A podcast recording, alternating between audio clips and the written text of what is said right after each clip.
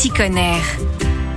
Des peluches artisanales, hypoallergéniques et respectueuses de l'environnement. Les Ninous sont confectionnées à Reims. Camille Gerlot, bonjour. Bonjour. Vous êtes la créatrice de ces peluches éthiques, alors dites-nous, c'est qui Ninous? C'était un peu le nom euh, de toutes mes peluches. Donc forcément, quand j'ai voulu créer une entreprise de peluches, le nom était très facile à choisir. Je pouvais pas me résoudre à prendre quelque chose d'autre. Confectionner ses propres peluches, comment vous en êtes arrivé là? Ça a été fait pendant le confinement, sachant que j'avais déjà un diplôme dans la couture, donc j'étais déjà dans le domaine euh, quand même. J'ai commencé à reprendre aussi mes vieilles peluches d'enfants, remettre de la ouate, les recoudre. Et petit à petit, c'est devenu, euh, je crée mes patrons, je crée mes modèles. Je pense aux matières, donc le coton bio qui s'impose. Oui, parce que du fil au rembourrage, tout est en coton bio. Ça change quoi concrètement? Il faut savoir que la plupart des peluches sont en polyester. Donc le polyester, c'est un dérivé du pétrole. C'est vraiment très transformé, très polluant. Ça demande beaucoup d'eau. Et c'est des matières qui sont facilement irritantes pour peu que vous soyez un peu sensible ou que vous ayez euh, tout ce qui est euh, problème d'asthme. Et puis bien sûr, euh, on ne sait pas trop dans quelles conditions c'est créé, comment sont traités et payés les employés. Donc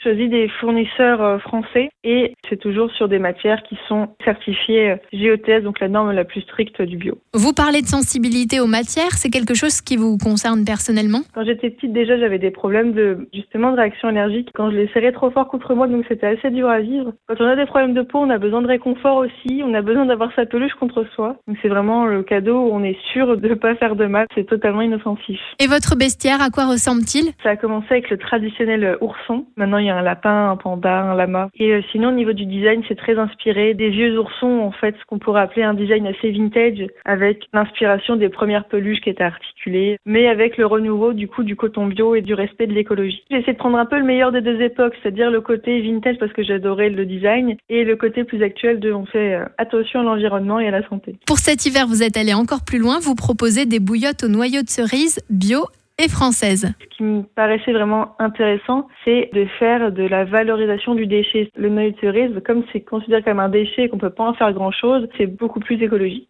Merci Camille Garlot. Bah, merci beaucoup à vous pour votre écoute. Pour découvrir et commander un Ninous, rendez-vous donc sur ninous.fr.